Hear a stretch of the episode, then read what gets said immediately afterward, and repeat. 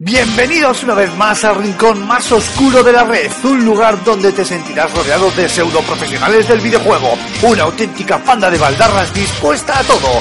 Agárrate los machos porque aquí y ahora comienza Level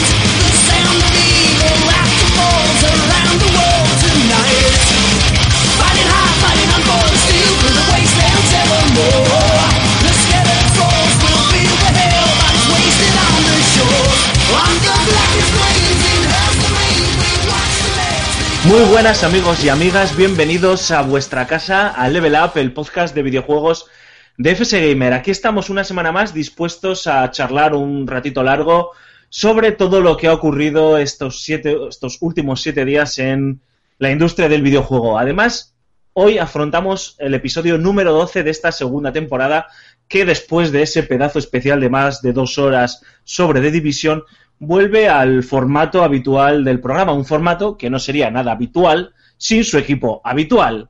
Raúl Romero, muy buenas tardes, ¿cómo estamos? ¿Qué pasa, chavalería? Aquí estamos una semana más eh, sacando fuerzas de donde no las hay para darlo todo. Me ha, me ha costado sacarte de la cocina del infierno, ¿eh? Estás ahí Es, metido, tío, en el estoy arraigado. todavía. Sí, sí, sí, arraigado, porque mi misión es pacificar. Joder, llevas una atrapada Sí, bastante sí. seria, ¿eh? Sí, sí, sí, Va. efectivamente. Marc Fernández, como decía Aymar en un homenaje, nuestro yogurín, ¿cómo vamos? Aquí estamos a tope, preparados para este especial Microsoft, ¿no? Que es lo que, lo que toca hoy. Aquí, aquí a trolear porque ya sabéis que yo de Microsoft no soy muy amigo. La resaca vacacional bien, ¿no? Sí, sí, estupendo, estupendo. Yo lo de las vacaciones lo llevo genial. Joder, macho. Me alegro, me alegro. Y, Antonio Santo, director de FS Gamer, ¿cómo, cómo estamos, caballero? Pues aquí, director por mis pecados, sufriendo, Sufriendo. fatal. Oye, vosotros allí en, en la capital del reino tenéis el caloret que tenemos nosotros hoy en Bilbao, hoy miércoles día que grabamos el podcast en Bilbao, porque estamos asados, macho. Sí, sí, aquí yo esta mañana he salido con, con el abrigo y el abrigo un poco más lo tengo que tirar a la basura, después tirarme yo y tirar la basura a la piscina. Te tengo que decir, y esto te juro que es real, de repente veo una cosa así, una forma pasando por delante de mi ventana, me asomo a la ventana y en la piscina debajo había tres patos. Tres Digo, patos. Coño, ha empezado la migración de las aves del verano. Este tiempo. Te prometo que es verdad. Pues bueno, creo que ya está todo el equipo presentado y nada, os hacemos un, pequeño resumen. Ya sabéis, esta semana en Level Up, como os hemos comentado en nuestras redes sociales, nos vamos a meter de lleno con uno de los temas que más ríos de tinta y polémicas ha levantado estas semanas y no, no es la, la película de Batman vs. Superman, sino es la supuesta PlayStation 4.5 o PlayStation 4K. Y finalmente hablaremos un ratito de, Quantum Break, la nueva obra de Remedy, que va a ver la luz en Xbox One y Windows 10 la semana que viene. Y cerraremos, como siempre, con la firma de José Carlos, eh, eh, de José Carlos Castillo, que esta semana nos va a hablar de las aventuras y desventuras de Sony con el videojuego móvil y con las preguntas que nos habéis dejado en vuestra sección El Rincón del Oyente. Un saludo de este humilde locutor que os habla, Alfonso Gómez. Arrancamos.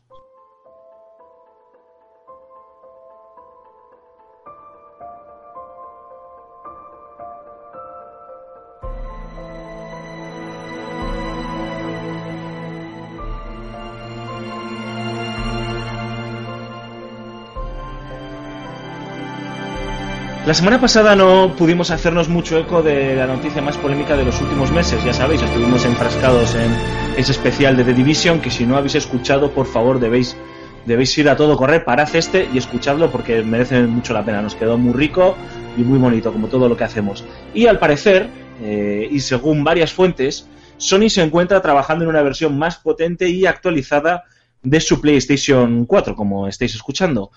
Eh, yo no me lo sé muy bien, pero Antonio creo que se tiene algunos detallitos más de toda miria- esta miriada de rumores y de informaciones que se han ido publicando en, en los últimos días. Antonio, cuéntanos, ¿qué pasa? ¿Qué se cuenta en los mentideros?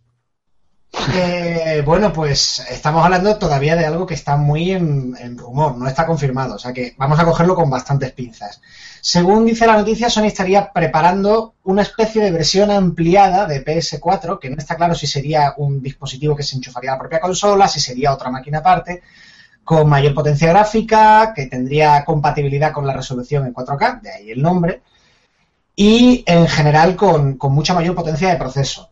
A partir de aquí ya sí que son todo especulaciones, porque se habla por un lado de que se ha llegado a presentar en- a puerta cerrada en la reciente GDC, se habla por otra parte de que no, de que solo son cosas que se están comentando entre despachos con desarrolladoras, eh, de que sería una ampliación necesaria o por lo menos muy útil para el casco de realidad virtual.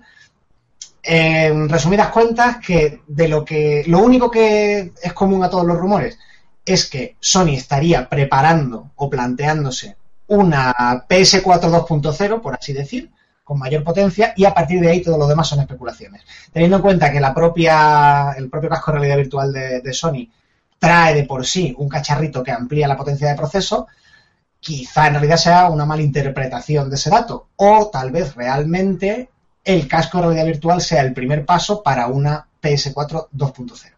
Sí, además, an- antes de, de, vamos, de soltar el balón y que os peleéis todos para, para dar vuestra opinión y, y- y demás, añadir el detalle de, de que hay medios tan prestigiosos como el Wall Street Journal que incluso dicen que esta eh, supuesta revisión de la PlayStation 4 verá la luz antes de octubre, que es la fecha elegida por, eh, por PlayStation, por Sony, para lanzar sus, sus gafas de realidad virtual. Es decir, que hay hasta ya una, un pequeño calendario de lanzamiento y algunos ya se aventuran a decir que será una de las noticias sorpresa, aunque con el recorrido que hay todavía de aquí al E3 par- de, de la conferencia de, de PlayStation, ¿no? En la feria de, de Los Ángeles. Pero bueno, eh, vamos a hacer periodismo ficción que tanto nos gusta y vamos a presuponer que esto es así, que esto ocurre y que se ha filtrado y definitivamente eh, Sony va a presentar esta PlayStation 4K. ¿Veis sentido a este, a este movimiento? ¿Os parece un, un movimiento lógico? Eh, o incluso, voy más allá, ¿por qué narices sacar esto, esto aquí? Es decir, solo se me ocurriría, como planteaba Antonio, por darle más mayor potencia de procesamiento a, a, a la PlayStation de cara a la realidad virtual. A, a mí me preocupa. Somos A mí, a, a mí, a mí, sí, eh, yo creo que más de dos. A mí me preocupa porque eh, a mí esto me huele por lo que si, se- si se confirma como una especie de mm, segunda versión de la consola mejorada, es decir, tener que gastarnos otra vez 400 euros o más en, en lo mismo. A mí lo que me huele es que se ha querido copiar eh, estos malos hábitos de otros ámbitos del mercado de la tecnología eh, audiovisual, como pueden ser, por ejemplo, eh, lo- lo- las tablets y los iPhones y demás, como por ejemplo lo de lo de lo de Apple, cualquier fan de Apple sabe que le van a sacar una tablet nueva cada eh, eh, para cada X tiempo, evidentemente es mucho más corto que el periodo de vida de una consola. Y me, me preocupa porque primero es eh, matar lo que es lo que entendemos la- lo que entendemos como esencia de, una consola que es vale tú no tienes dinero para comprarte un PC para actualizar un PC prefieres comprarte una consola y además tienes bueno pues ciertos exclusivos y eh, sabes que tú tienes la seguridad de que vas a pagar cierto dinero de bajo mm, bajo coste de 400 eh, 500 euros vas a tener un eh, una, un, un hardware eh, una estructura más bien cerrada, pero ese hardware te va a aguantar durante los próximos pues 8, 9 o 10 años o lo que lo que la cosa. Por tanto, tú tienes ya esa el comprador tiene ya esa seguridad, ¿no? De que, hostias, pues quiero pago esto y ya sé que lo único que tengo que comprar después son juegos. Porque aunque me compro un juego este año, me compro un juego dentro de 10 años, la consola me lo va a tirar. Porque eh, los juegos están hechos en base a la potencia de, de esas consolas. Que tú ahora quieras sacarme un gnomo de la consola que es mm, como, se estaba rumoreando, ¿no? Con mucha mayor potencia gráfica y demás, que bueno, eso ya eh, habría que verlo. A mí me parece traicionar tanto a la esencia de las consolas originales como al comprador, que ya de por sí eh, mm, apáñatelas, encima con lo que está triunfando PlayStation, PlayStation, PlayStation 4, con lo que está arrasando, que esto en movimiento no, no, lo veo sentido ninguno, apáñatelas tú ahora para convencer al público de que se gaste otra vez la pasta en comprarse una, una nueva consola. Eh, a ver, antes de entrar en, en, digamos, consecuencias de esta posible decisión, que yo también eh, no lo veo del todo claro, sí que preguntas, Mark, ¿por qué haría esto Sony? Eh, sí que le veo, en caso de que finalmente se confirme, le veo razones. Otra cosa que sean las razones correctas, o, digamos que sea la respuesta correcta a esas razones. Nos pasamos bastante tiempo eh, avisando antes de que saliera esta generación de que no iban a ser máquinas muy potentes, de que iban a ser máquinas, entre comillas, de bajo coste, con una potencia limitadita, que el salto entre generaciones iba a ser escaso. ¿Qué ha pasado? Que em- empiezo a pensar que es más escaso aún de lo que algunos pensábamos. Que el techo de la generación se está alcanzando muy rápido y que las mm, consolas, Play 4 y Xbox One, eh, se han dado cuenta de que no tienen tecnología para aguantar un ciclo de vida medianamente largo. Y también decíamos que el ciclo de vida de la consola no iba a ser tan largo, pero una cosa es que no sean 10 años y otra cosa es que no llegue a 5. Ya. Porque el PC sigue avanzando, sigue avanzando, y tú puedes agarrar de las riendas al PC hasta cierto punto. Llega un momento en que ya es que los desarrolladores te van a decir, oye, mira, es que lo que puedo hacer con el PC es una barbaridad. Eh, y la consola se me está quedando atrás. ¿Qué pasa aquí? ¿Qué, qué sentido podría tener esta Play 4? Pues esta Play 4 2.0, pues eh, fácil. La consola no me da para más y tengo tal posición de dominio en el mercado que me puedo permitir cabrear a la gente y sacarles más dinero. Claro, ¿qué pasa? Que yo no sé hasta qué punto es una buena idea. Eh, esto es arreglar un mal con otro mal, caso de que se confirme, me refiero. Eh, ¿Por qué? Porque, mm, ¿cómo lo hacemos? ¿Es una máquina nueva? ¿Es un añadido? Eh, ¿Los juegos dejan de salir para la Play 4 sin añadido? Mm, ¿Salen para las dos? ¿Salen... Yo, hay un escenario en mi cabeza que podría tener cierto sentido, que luego lo comento, que tampoco quiero pasarme aquí 10 minutos hablando, pero mm, eso, las causas del problema, creo yo, están en que la máquina se les las máquinas se han quedado cortas. ¿Qué está haciendo Xbox? Pues generar el ecosistema con Windows. ¿Qué hace Play 4? Aprovechando que tiene una posición de dominio de mercado, dice, te vendo otro cacharro. Que ya pasó con Mega Drive en los 90, si nos acordamos, teníamos la 32X, Mega CD, bla, bla, bla, bla, y aquello no acabó de funcionar. La gente no se lo compraba. Y claro, tienes un batiburrillo de cacharros que, te estás cargando la gracia, entre comillas, de- del ecosistema de consolas, no ya para el usuario, para el desarrollador. Que es que sabes que cuentas con X millones de máquinas que son todas iguales. No te tienes que preocupar de, crear un producto que funcione en dispositivos diferentes. A ver, eh, yo creo que, que este movimiento responde más bien a, pues a, a que, a que quieren darle esa, esa potencia extra que, que igual necesita las, las gafas, las PlayStation VR, y recordar que las PlayStation VR te vienen con un pedazo de aparatejo que tiene el tamaño de una Wii normal y que hay que poner fuera de la consola. Mm, Entonces, yo creo que esto responde más bien a eso, ¿no? A, tratar de, de- de unificar estas dos cosas, la PlayStation 4 y este aparatejo, o sea, meterlo dentro. Aparte, probablemente le vayan a meter algo más de potencia. Yo solo veo una jugada un poco arriesgada. A mí no me importa que le, le meta potencia a la consola. El problema viene cuando para jugar a juegos que empiecen a salir salgan solo exclusivos para, para esa consola, como ha pasado con Nintendo 3DS y New Nintendo 3DS.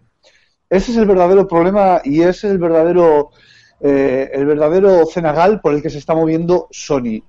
Eh, jugar a una consola, o sea, tener una consola con un periodo de tiempo que hasta la anterior generación han sido de seis años, porque la anterior generación ha sido la más larga, eh, tiene sus ventajas, porque los, los desarrolladores te pueden decir perfectamente, mira lo que puedo hacer yo con, los, con el PC, puedo hacer una barbaridad de cosas, porque es que encima sale cada dos por tres, cada vez más potente, ya, pero es que eh, cuando tienes un sistema cerrado, es, ese tiempo que está el sistema cerrado, al desarrollador le da tiempo a sacarle ese plus, ese jugo que igual eh, un desarrollador medio eh, igual no le puede sacar al PC porque está constantemente renovándose la tecnología. Eh, quizás eso sea un poco la espada de Damocles, ¿no? Que poco a poco se vaya clavando en, en la propia plataforma y en el modelo de negocio de las consolas como, como método cerrado de entretenimiento y de, y de ocio. A mí me fastidiaría mucho que traicionasen a esos. ¿Cuántas consolas? ¿Cuál es el parque de consolas? 36 millones ya, ¿no? Creo. Una barbaridad. Sí, no sé, o sea- por ahí, creo que eran por ahí, sí, las cifras. O sea, me parece, me parecería traicionar a, a estos, a, a estos usuarios. Si de verdad Sony va a tirar por el hecho de que tengan que meter esta unidad de, procesa- de procesamiento alternativa dentro de la consola para no, porque realmente va a ser un par de trastazos que vas a tener que poner debajo de la tele, pues hombre, no lo veo mal. Pero si es que encima se empiezan a salir juegos que sean exclusivos para esta PlayStation 4K y que no te va a quedar más remedio que comprar esta consola cuando ya tienes una PlayStation 4, pues ahí sí que me parece que Sony estaría dando una patada a los usuarios. Es que yo creo que Marca ha dado un poco con la clave, que es que eh, esta idea rompe un poco el consenso de los últimos 20 años de lo que es una consola, que es un cacharro que te evita complicarte. Que es, me compro una máquina y tengo máquina para no sé cuántos años y no tengo que andar preocupándome de si este juego me va o no me va, de tal resolución, de si le añado las sombras o no se las añado. Yo me compro la máquina, me compro los juegos y dentro de X años me dicen, oye, que esta máquina ya no, la siguiente, ya por la siguiente. Mm, Es que ya no es, o sea, a lo mejor se puede hacer bien y tengo un par de ideas que luego las comento. Pero independientemente de eso, ya estamos cambiando el consenso, por llamarlo de alguna manera, de cómo funciona el mercado de consolas, de qué implica comprarse una consola. A ver, yo, yo creo que mm, sería muy arriesgado, hilando con la última reflexión de, de Raúl, lanzar esta revisión em, que acabase teniendo sus propias eh, exclusividades que fuesen incompatibles con los 36 millones de consolas PlayStation 4 que tienes vendidas ahí y que, y que de la noche a la mañana te las cargarías de esa forma de, de golpe y porrazo, ¿no? O sea, dejarían de tener de tener sentido. Yo ahí sí que creo lo que dicen eh, algunos rumores que, mm, que serían todos los juegos compatibles entre ellos, ¿no? Y que simplemente esta añadiría un una potencia un poco una potencia extra no mucho un poquito extra eh, que podría servir pues sobre todo a nivel de filtros no pero eh, hay algunos analistas eh, mentes pensantes de estas que luego no pegan pico en bola, que sí que dicen que el- ellos ven claramente el movimiento eh, para unificar, como bien decía Raúl, en un mismo sistema esa Wii extra que vas a tener que tener si tienes las gafas en una, en una misma máquina, ¿no? A lo mejor no se les ocurrió y ahora han dicho, coño, pues a lo mejor lo podemos hacer en, en una misma versión, una revisión de, de nuestra PlayStation, ¿no? Y luego también muy enfocado a, a la reproducción de contenidos de entretenimiento en 4K. Eh, Netflix, HBO, eh, algunos eh, canales eh, por cable en Estados Unidos y en Japón están empezando ya a emitir contenido en 4K.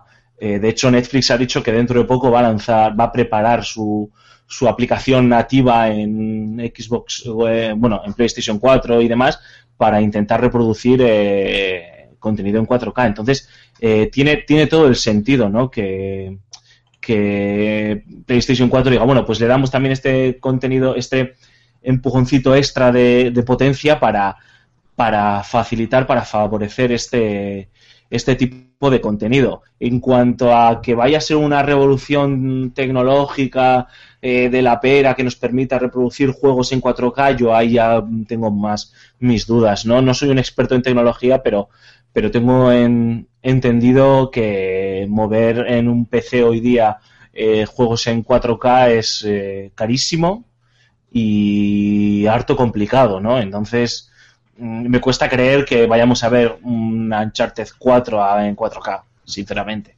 Mucho. Y luego, y ya termino, eh, eh, estoy un poco en lo que dice Antonio y en lo que dice Mark. Eh, esto es un paso, una evolución. Todos íbamos defendiendo desde que veíamos el fin de la generación pasada que estamos viendo cómo, sobre todo, las majors como Microsoft, como, como Sony y también Nintendo, pero bueno, Nintendo como siempre a su manera, están viendo qué pasa o cómo pueden hacer ellos para adaptarse a este mercado tan cambiante, ¿no? Ellos antes tenían esa posición dominante como vendedores de, de hardware, sobre todo PlayStation. Eh, ellos marcaban los tiempos de cuándo empezaba una generación tecnológicamente y cuándo tenía que terminar y ahora las cosas están cambiando. Eh, está el juego en la nube, que bueno, pues que está ahí, es un experimento, PlayStation se ha metido con la compra de, de Gaikai, OnLive no salió muy bien, pero bueno, tiene ahora PlayStation Now, si no me equivoco, de juego en la nube, eh, van a llegar más actores que van a facilitar eh, esa entrada, eh, luego tenemos las Steam Machines, que bueno, no están funcionando muy bien, pero bueno, ahí están, el juego en PC está está volviendo, nunca, nunca muerto ni morirá, ¿no? Pero está volviendo otra vez a, a, a, con- a convertirse en auténtico, en auténtico líder en el mercado y luego tenemos un, un game changer, por así decirlo, como la realidad virtual que eh, requiere un poco más de potencia extra y de potencia bruta, ¿no? Y claro, ha llegado esto y yo sí que me puedo creer que PlayStation se pueda estar planteando esta, esta revolución. Y no sé si va a ser una como eh, a ver si me sale la expresión, como la justificación necesaria mm, para justificar la existencia de las Steam Machines, ¿no? O sea, esto puede ser una especie de Steam Machine, por así decirlo, ¿no? No sé si me explico. Es que lo más. A ver, el único escenario mm, positivo en el sentido de que no sea. No se está metiendo dinero en el bolsillo. Perdón. eh, primero va por donde tú por donde tú apuntabas con lo de la cámara. En cualquier caso, sea el dispositivo que trae la cámara o sea otra cosa, que salga por un lado una revisión de la máquina y por otro lado decir, oye, si tú tienes la Play 4 básica, pues si le añades este, este otro cacharrito ya tienes la PS 4K. ¿Y eso para qué te podría servir? Primero, yo creo que no se pueden permitir, ni siquiera con el monopolio que tienen, eh, decir lanzo juegos exclusivos para PS4K. No se lo pueden permitir porque los desarrolladores le van a decir que un pimiento. O sea, se lo pueden permitir con sus estudios. Porque además son suyos. Pero si yo tengo, yo soy, yo qué sé, Naughty Dog mismamente, que no es de Sony. Sí, sí es de Sony. ¿Sí es de Sony? Sí, sí, sí. Hostia, mira, patada, patada en, en la Ubisoft, cara. por ejemplo. es Ubisoft. Ubisoft, vale. Eh, Naughty Dog yo estaba en que tenía una exclusividad en plan de 20 años, pero que no era propiedad de Sony. No, no, lo acabo comprando hace unos años, no me acuerdo cuánto, pero Pues sí. nada, vivo en los mundos de Yuppie. Ubisoft, perfecto. A Ubisoft vas y le dices, no, mira, que me vas a hacer un juego para esta máquina que tiene un 10% de la gente. Te va a decir Ubisoft que te suba ahí pedales. Hmm, O que se lo Eh, pagues tú. O que se lo pagues tú, exactamente. Entonces, lo que sí sería factible es decirle a los estudios, oye, mira, como te interesa eh, que el juego sea más potente en PC, tú simplemente dame el juego con dos opciones gráficas, una para la Play 4 normal, otra para la Play 4K. Como de todas maneras tu juego multiplataforma va a salir con mayores opciones gráficas para PC, pues ¿qué más te da?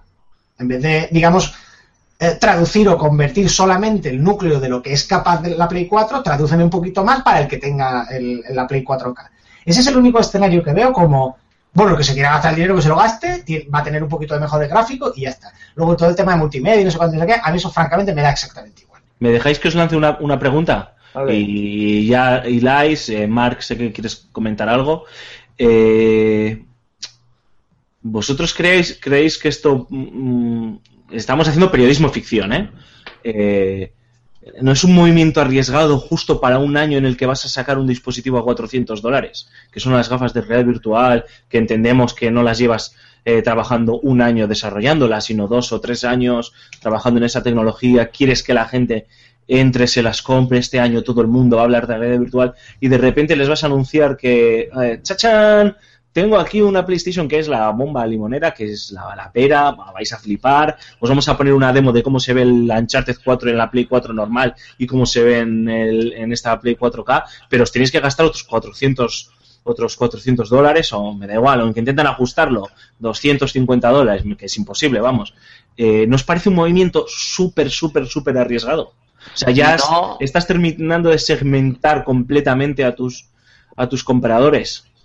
Si lo ponemos en pack con las PlayStation VR, eh, dejando de un lado lo que todo lo que acabamos de decir, eh, lo que estoy plenamente de acuerdo, eh, a mí me parece que están en la mejor posición para hacer ese- eh, eso, porque como ya hemos hablado, con el tema de las VR está ahora mismo Sony en la mejor posición, la posición dominante, la más económica, la más asequible al público para hacer lo que le dé la gana.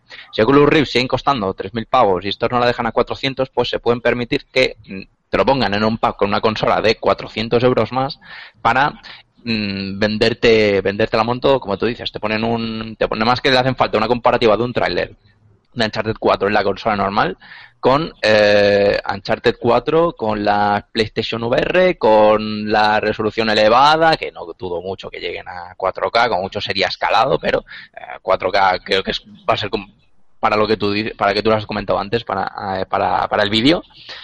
Pero vamos, yo creo que si le hacen eso no no no estarían arriesgando tanto. Además, lo estamos creo que lo estamos viendo, lo estamos poniendo como algo revolucionario lo que va a hacer Sony, pero eh, Nintendo ya ha hecho algo así. Eh, ¿Recordáis? A mitad de vida de Nintendo 3DS sacó Nin- New Nintendo 3DS, que bueno, al final terminó únicamente solo con un juego exclusivo, quiero recordar. Y eh, ahora quiere hacer lo mismo con algo parecido con NX. O sea, a lo mejor esto simplemente es una res- puede ser una respuesta a eh, el movimiento de, de, NX con Nintendo, que las grandes compañías quieren experimentar, sacar nuevos modelos a, a- recién haber sacado lo- lo- lo- lo- los antiguos. No lo sé, lo, puede, puede, puede ser. Está un poco al ver qué, es lo que pasará en este 3, pero, vamos, tampoco lo vería algo tan descarado. Sí, yo lo veo un poco en esa misma línea. Creo que la- el escenario más plausible, salvo una cosa súper rara, es que a mí, francamente, me sorprendería muchísimo, es que digan, eh, por cierto, el cacharrito que trae el casco también sirve para esto, esto y esto, y lo podemos comprar aparte, o se puede comprar en una máquina que ya viene incorporado, no sé qué. Eh, La verdad es que que lo saquen como un cacharro completamente aparte, o como una revisión de la consola incompatible con la anterior o no sé qué, es que me parece tal barbaridad que no- ni lo contemplo. Yo, de verdad, la verdad es que con toda esta historia, eh, no sé, no sé qué pensar. Estamos, cada generación, cada vez las consolas se parecen menos a, las consolas como las conocíamos. Se está empezando a, cambiar de tal manera que. Y todo va tan rápido que es que es muy vertiginoso para el usuario. No sé qué deciros en ese sentido. Eh, está claro que Sony tiene la posición dominante ahora mismo en el mercado de, consolas. Es una posición cómoda que le da para jugar. Es una posición que le, que le está permitiendo jugar con las gafas, jugar con, este, con esta revisión de consolas. Eh, el movimiento es el que siguió en la anterior generación. Saca una Slim y luego una Super Slim. Pero el verdadero problema viene con lo de, con lo de la reproducción de- del 4K, que hace falta más potencia en la consola. Entonces, ¿y si en realidad quizás lo que quiera Sony es partir su consola, o sea, buscar dos tipos de dos tipos de, de mercados, ¿no? El usuario medio y como los, los teléfonos móviles, ¿no? Que tenemos teléfonos de gama media, gama alta, ¿no? Y gama baja. ¿Y si Sony quiere hacer algo así? ¿Sabes? Te deja la PlayStation 4 normal para unos títulos que vayan saliendo, pero el que quiera algo premium, como por ejemplo poder jugar al Uncharted, pero con una opción que sea Uncharted 4K y tenga un monitor 4K, se tenga que comprar esta consola. ¿Por qué no? ¿Sabes? Adoptar también el, mo- el modelo de mercado de, la telefonía y los tablets. Sí, puede, puede, puede ser, la verdad. De, de todas maneras, eh, no nos olvidemos que aunque ha sido, los rumores son muy fuertes, muy insistentes, hay fuentes que yo creo que han dicho incluso que ya la tienen ellos, pero que, bueno, hay, información para todos los gustos. Vamos, eh, el capo de Xbox, que no me sale el nombre, eh, dejó caer hace, hace ya un tiempo algo similar, o sea, que, que era más que probable que lanzasen al mercado revisiones con hardware a- actualizado de la propia Xbox One. Y bueno, fue un comentario no, eh, en, lo que, en lo que ellos decían que era una posibilidad que cabía que estuviese y no tuvo el recorrido que ha tenido esto porque aquí se da ya la certeza de que existe esta máquina y como bien decía Antonio, supuestamente ha habido gente que la ha podido ver en pases privados en la Game Developers Conference de hace unas semanas en San Francisco.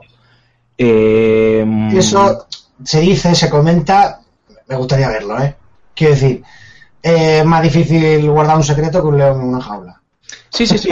Pero bueno, que lo que quería decir es que incluso Microsoft ya se adelantó eh, hace unas semanas o hace un mes o dos, eh, dejando caer esta posibilidad, que no sé si también es lo que dice Cormac, coño, a ver si ahora va a venir Nintendo a romper el mercado, porque es probable con la cantidad de espionaje industrial que hay en este sector que puedan tener información de lo que pueden estar trabajando Nintendo con NX y digan, hostias, si nosotros apretamos una tuerca por aquí, eh, otra por allá, aflojamos el ventilador aquí y metemos el condensador de flujo, pues Sí, adelantarse, ¿no? un- una máquina también, oye, que va a estar equiparada técnicamente a lo que es supuestamente NX, que claro, no tenemos ni pajolera idea de lo que está trabajando Nintendo, pero oye, es una posibilidad plausible, ¿no? O sea, me gusta tanto esa posibilidad como la que tú has dicho, Rulo, de eh, que también era un, y termino ya, ¿eh? un planteamiento que ha utilizado Mark eh, al principio, que es, bueno, si esto lo lleva haciendo Apple, lo lleva haciendo Samsung años, cuando todos los años nos enseñan la revisión de sus iPads, de sus iPhones, de sus tablets y demás, ¿no? Pues bueno, por, por- ha tardado en llegar, pero también puede estar llegando aquí, ¿no? Y luego No, se no, puede complementar no. con lo que tú dices, ¿no? Eh, ya terminó, ¿eh, Antonio? Se puede Mm. complementarlo con lo que tú dices, que ya también ya incluso te sirve para segmentar a, tu propios, a tus propios consumidores. Oye, tú tienes esta PlayStation 4 que está muy bien, pero coño, si te gastas un poquito más, tienes esta edición que ya es deluxe, ¿no? Sí, pero hay una diferencia clave y por eso no podemos equipararlo. El coste de desarrollo de un proyecto para móviles es infinitamente inferior al coste de desarrollo de un juego para consolas. Sí, sí, sí. Ya está. Sea, es que es así de sencillo. Es mm, eh, la compatibilidad entre juegos de móviles es grande porque tú te puedes permitir hacer 40 versiones para 40 móviles distintos con 40 resoluciones, con 40 tamaños de pantalla, porque el proyecto es barato. Y rentabilizarlo de otras maneras también. Por- y por, efectivamente, porque el móvil vale para. Tú lo usas generalmente para otras Claro. cosas, para jugar, o sea. Claro. Que, que sí, que está Meterte claro. en un desarrollo de 100 millones de dólares para nada, pues no lo veo, no lo veo. No, Pero, pero, o sea, mm, los desarrolladores ya saben que aunque se metan luego en un proyecto super mega caro, si lo, eh, se gastan toda la pasta en hacer GTA 6, luego lo van a rentabilizar. O en Uncharted, o en estos Claro, típicos a ver. consolas. Sí, si te metes en una máquina. eh, pero vamos a ver, si, si decimos, no, vamos a un modelo de consola en los que hay una revisión cada año. Ojito, ¿eh? Porque es que no es lo mismo. O sea, vamos a ver, esto es... eh, o sea, es que no se puede escalar. Hacer 20 versiones de un proyecto de tamaño 5 no es lo mismo. O sea, no es 10 Sí. veces más fácil que hacer 20 versiones de un proyecto de tamaño 50. O sea, lo- los costes son exponenciales. O geométricos, o la progresión que le quieras dar. No, es que Pero eso, no es- tampoco, eso tampoco podrían hacerlo, porque al final te acabarías pasando al PC. Es que- Co- Ese es el tema, ese es el tema, que el PC ahora mismo eh, vive un momento de muy dulce, tienes ahí Steam, tienes el Steam Link para ponerte el PC en la tele, tienes las Steam Machine ahí que no han salido adelante, pero que de repente te sale una que cuaja y a ver, que el gran público de millones de personas que quiere que se compre el FIFA y el Call of Duty no quiere complicarse tanto, caramba, que lo que quiere es comprarse una consola cada cinco años.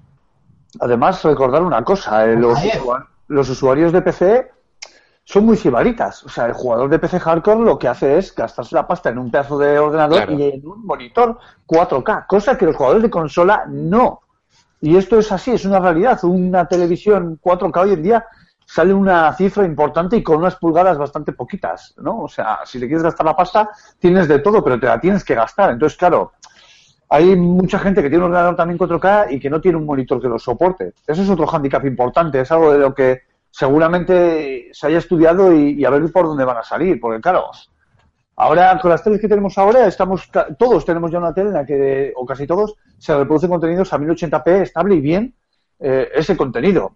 Ahora Sony va a dar el golpe en la mesa y va a decir, a partir de ahora, chavales, de esta PlayStation 4K, no os va a quedar otro remedio que, que compraros una tele 4K con el reembolso que eso lo pueda suponer. Porque Bueno. yo no estoy dispuesto a quitar mi tele de 47 pulgadas para comprarme por el mismo precio una tele de 30 pulgadas 4K. Con PlayStation 3 era, es, es otro contexto, ¿eh?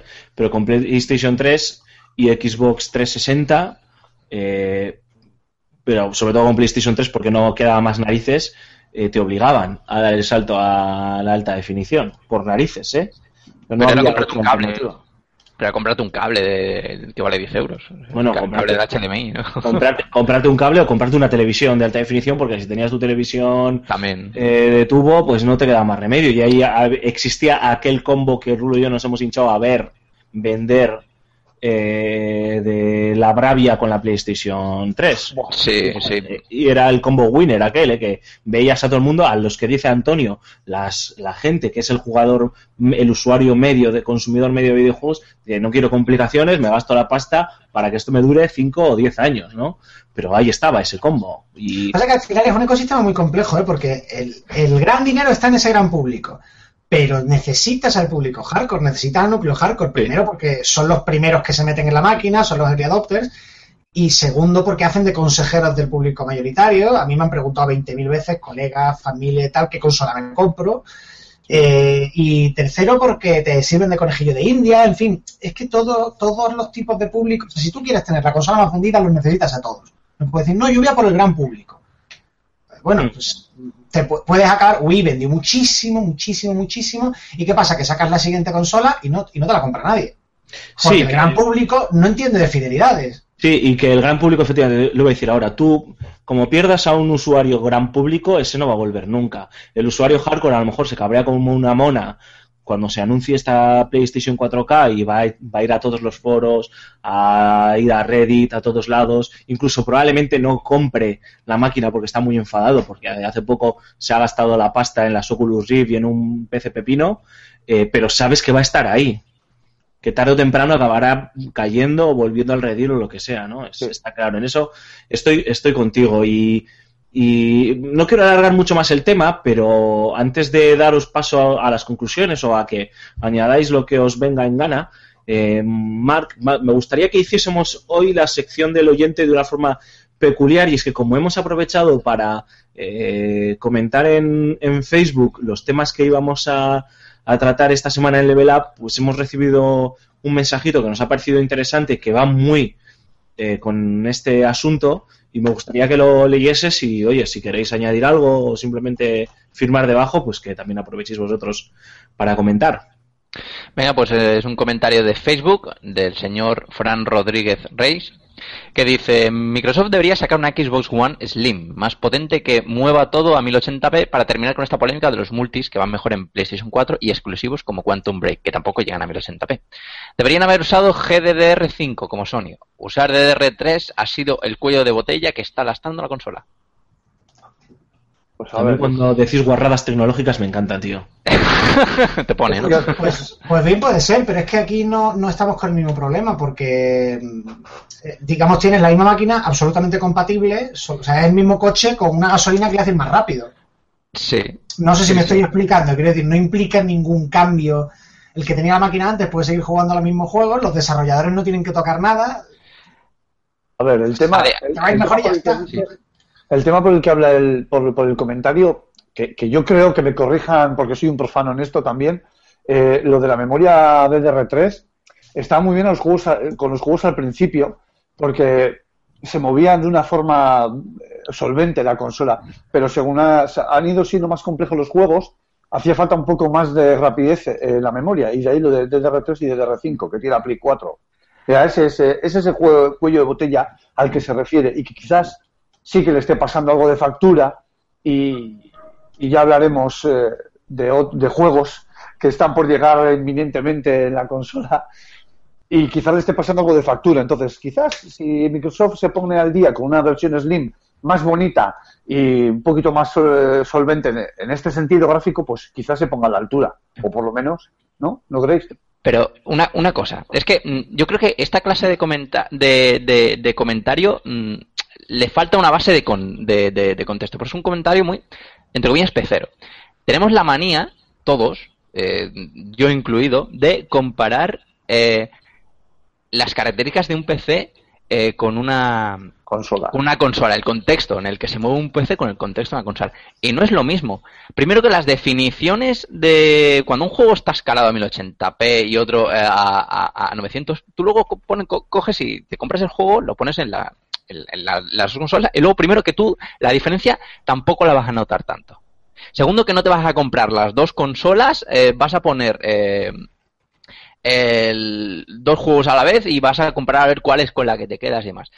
Y otra cosa, un- un- una consola es muy diferente a un PC en el tema de que tú estás pagando en una consola por un hardware eh, por un, hardware eh, que se mueve una estructura muy cerrada, exacto, y además es limitado. Tú pi- piensa, haz la comparación, ¿cuánto te estás gastando en Xbox One? 400, 400 euros, ¿no? Que es lo que, que es lo que cuesta la consola. Estás pagando un hardware de 400 euros. Un hardware de 400 euros que los desarrolladores ya saben ¿dónde está el límite? ¿Dónde está el techo? No es como el PC, ¿no? Que es tan abierto que depende de las características de cada uno, pues el juego tira pues, de una, con una potencia u otra, todo en ultra y demás. Aquí no, aquí la consola siempre te va a dar los mismos resultados. Por tanto, esos 400 euros, ese hardware de 400 está perfectamente exprimido por lo, o bueno, o debería al menos estar perfectamente exprimido por los eh, desarrolladores. Tú haz la prueba. Cómprate ahora mismo un PC de 400 euros, intenta tirar Quantum Break con ese PC de 400 euros. Es que no, es que no, no, no, no, no va a salir nada bien. O sea, el juego te va a ir a, a, dos frames por segundo. Pues es que es, yo creo que pr primero se tiene que tener eso en cuenta. Y luego ya mmm, nos ponemos ibaritas con, con las características de, de, hardware. Bueno, pues yo quiero que os pongáis ibaritas, pero con vuestras conclusiones. Eh, ¿Os creéis este rumor? Eh, ¿Pensáis que, que, es factible? ¿Creéis que simplemente es un globo sonda para ver de, cómo respiran los mercados? Que también eso es muy importante, ¿no? Eh, y cómo respiran los usuarios. ¿Qué pábulo le dais? O simplemente, oye, si hacemos periodismo ficción y creemos que esto es así, eh, ¿qué opinión os merece? Venga, tiro, yo la primera. Eh, teniendo en cuenta que el casco de realidad virtual ya trae una pequeña unidad de proceso extra, creo que esto puede ser un globo sonda de, hey, ¿qué pasaría si utilizáramos esta unidad de proceso extra para más cosas aparte de la realidad virtual? Si la vendiéramos aparte o la incluyéramos en una revisión de la máquina. Yo lo veo por ahí. Dicho lo cual, para tirar un globo sonda como este, evidentemente antes hay que hacer mucha investigación y desarrollo, en fin, no es una cosa que diga, bueno, yo lo digo y si cuela, pues lo saco dentro de un mes. Eso no funciona así. Mi conclusión, francamente no creo que nos encontremos con un escenario de consolas fragmentadas, eh, pero sí puede haber algo de cierto en que se estén planteando utilizar esa potencia extra para ofrecer una mayor resolución con determinados juegos. Eh, a ver, yo creo, yo creo que yo creo que están también eh, tanteando un poco el mercado y, y a la verdad es que este, este rumor está siguiendo la misma ruta que, cuando salieron los mismos rumores con las anteriores PlayStation, en PlayStation 3. Empezó así, como un rumor de nada, se empezó a extender, de repente más medios, eh, y no cualquier medio, empezó a, a, decir este tipo de noticias y al final, pues salió. Está siguiendo el mismo, la misma ruta. Entonces, hay que ser cauteloso con este tipo de noticias porque para eso se ha sacado eh, se ha sacado la unidad de procesamiento externo de las gafas porque hacía falta. Entonces hay que ser un poco cauteloso y, y ver a, eh, qué paso da Sony. Porque yo creo que también va ligado un poco con la decisión que ha tomado Nintendo en su momento de lanzar la NX de forma tan precipitada. Ahí lo dejo. Cormac. Bueno, yo estoy poco más bien con lo que ha dicho lo que ha dicho Alfonso antes. Y yo creo que mmm, más que para resolución de juegos, que a lo mejor hay alguna alguna mejora de, de, de, consumo y tal meten, yo creo que está más relacionado con los demás aspectos eh, multimedia. No sé si es lo que creo o es lo que me gustaría o es la, lo que me gustaría creer. Que mmm, hacer algo parecido, a lo mejor lo que va a hacer Xbox One con el tema de DirectX 12 y demás, pero eso realmente al final no, no, va, a, no va a tener ninguna ninguna diferencia abismal de, de, de, potencia de los videojuegos. Yo creo que va a ser, en tema de los juegos, si toca algo, va a ser eh, algo, algo, algo nimio. Que, mm, con lo que más va a estar relacionado es con el tema de, con el tema del vídeo, con el tema multimedia y pues, no sé, a lo mejor hacen algún retoque a, en algún aspecto eh, social, ¿no? Que es lo que al principio nos vendía mucho la consola, ¿no? Que era un, un, un aparato, un electrodoméstico social de, de, conectividad y, con la nube y con, con, los demás y eso. No lo sé. Perdón quiero, que quiero quedarme... un, un, añado un, un anexo. Eh, una, una, nota al pie, digamos, ¿no? Un, eh, un postdata. postdata. Eh, si va por lo que dice Mark, es perfectamente fácil de asumir y para nosotros, en el fondo, es irrelevante. O sea, que se quieren dedicar a sacar addons y cacharritos para no, que si te compras esto vas a poder ver las pelis de Netflix eh, y te van a hacer las palomitas los protagonistas. Pues fantástico, pero a mí me da igual. Sí. Aquí estamos para lo que estamos. Es más, eso igual es un valor añadido todo para que te compres. no, yo qué sé, pues ya pues entramos en la, en la plétora de gadgets que tienen muchas veces las máquinas. Pues sí. si te lo quieres comprar bien y no, pues nada, pero no. Pero yo no afecta al juego. Yo sé. Yo mm, estoy, estoy en tu reflexión final, Antonio, no la voy a repetir. Creo que pueden ir por ahí los tiros en el, oh coño, mira, si tenemos esto y pensamos en meterlo aquí, porque tal, porque se nos ha ocurrido, no se nos ocurrió en su día y se nos ha ocurrido ahora, a ver qué pasa.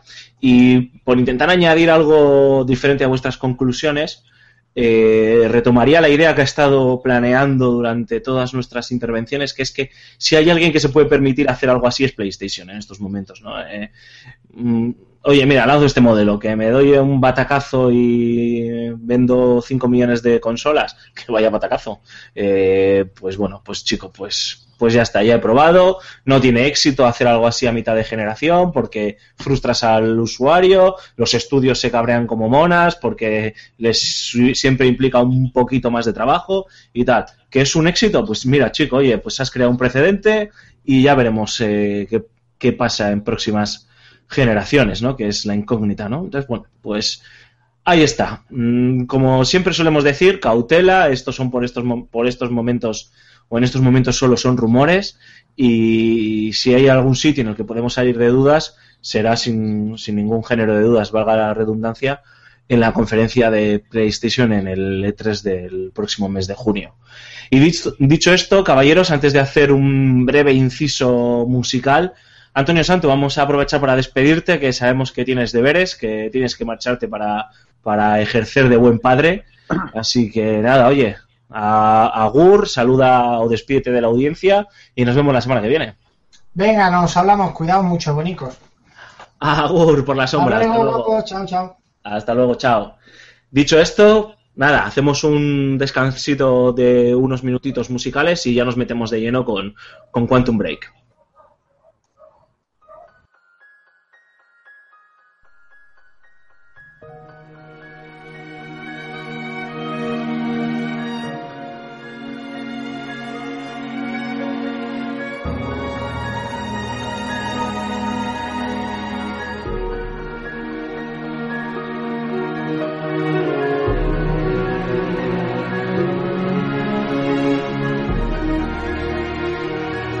Aquí seguimos, estáis escuchando el programa número 12 de la segunda temporada de, Level Up y lo prometido es deuda. Después de haber estado elucubrando sobre esta futura o posible PlayStation 4K, toca hablar de las cosas más mundanas y más, y más tangibles.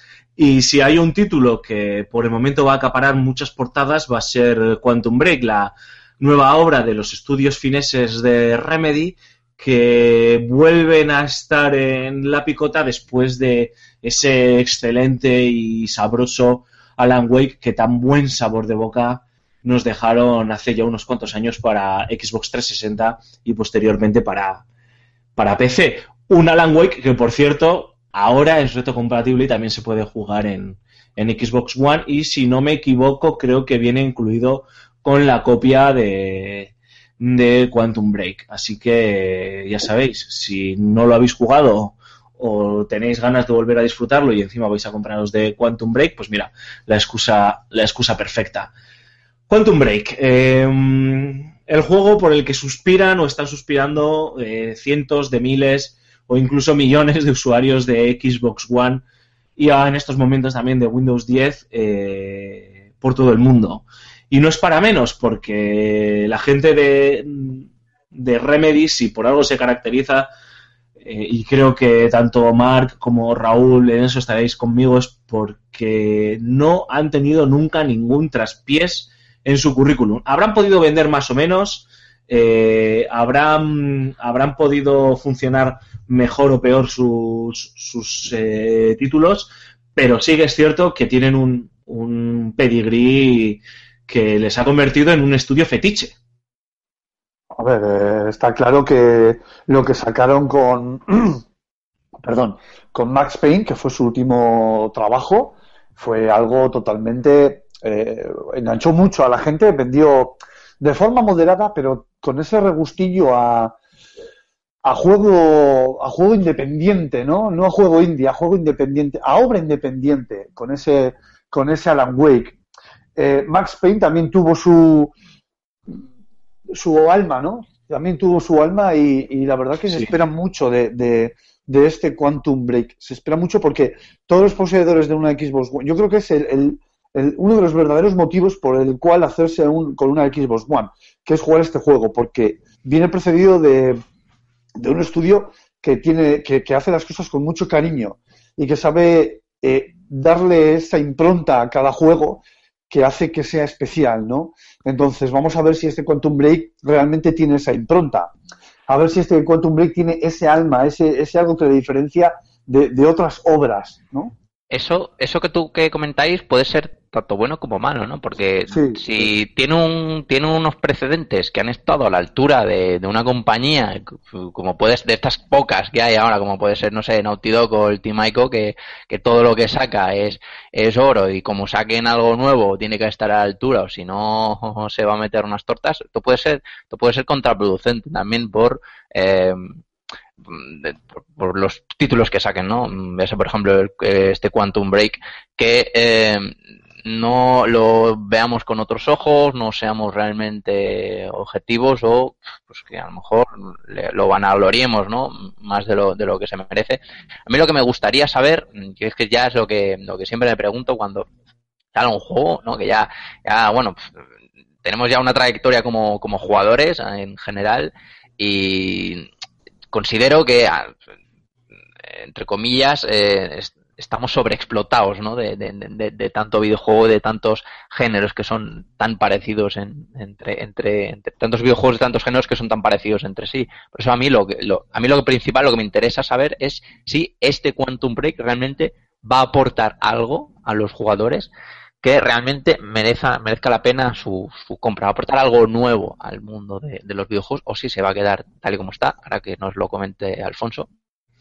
Bueno, eh, Quantum Break es una apuesta rara y diferente. Cuando, cuando se anunció el juego, eh, acordaos que además Microsoft acababa de anunciar aquella división de entretenimiento en la que eh, querían producir una serie de, de series y de shows de televisión y demás. Y, y este Quantum Break se enmarcaba dentro de, de, de ese, mm, de, de- de ese proyecto eh, con una propuesta híbrida entre videojuego y serie. Una propuesta interesante, pero que... Transmedia, ¿no? Sí, una propuesta transmedia, pero que bebían perfectamente la una de la otra. Eh, eh, no, no era como, por ejemplo, eh, la serie de Defi- eh, Defiance, era, Uf, si, no, Uf, si no me equivoco, madre mía.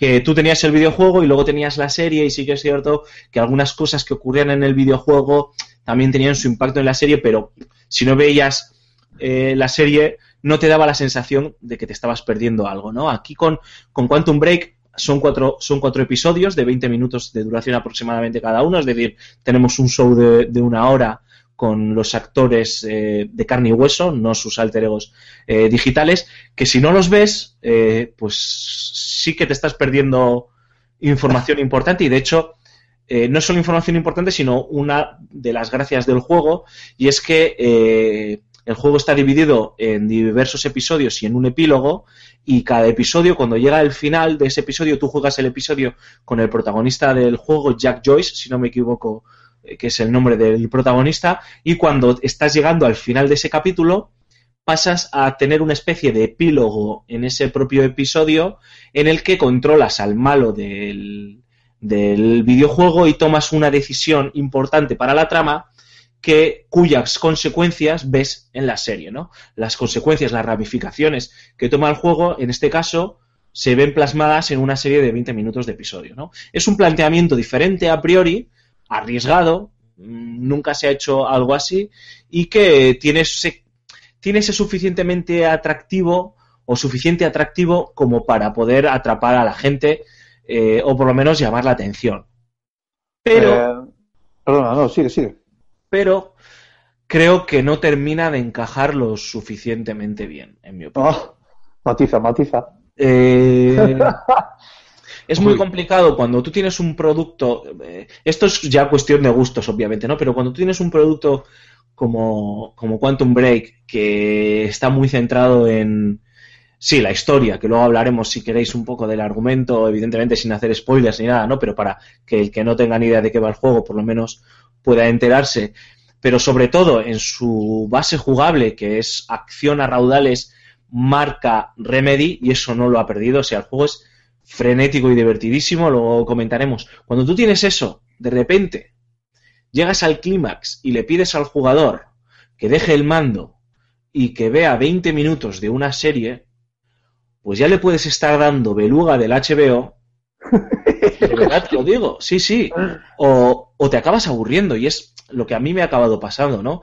Eh, llega un momento en el que la serie está muy bien hecha, coño, cuenta con, con actores de reconocido prestigio, ¿no? Pues tenemos a Sean Ashmore, que es el protagonista del juego, pero también tenemos a, a, a Aidan Gillen, que es el, el malo Paul Serin, que es Meñique en Juego de Tronos, está Dominic Monaghan, es decir, eh, hay un elenco de, de jugadores, está Lance Reddick, eh, que, que también es un clásico de, de varias eh, producciones televisivas.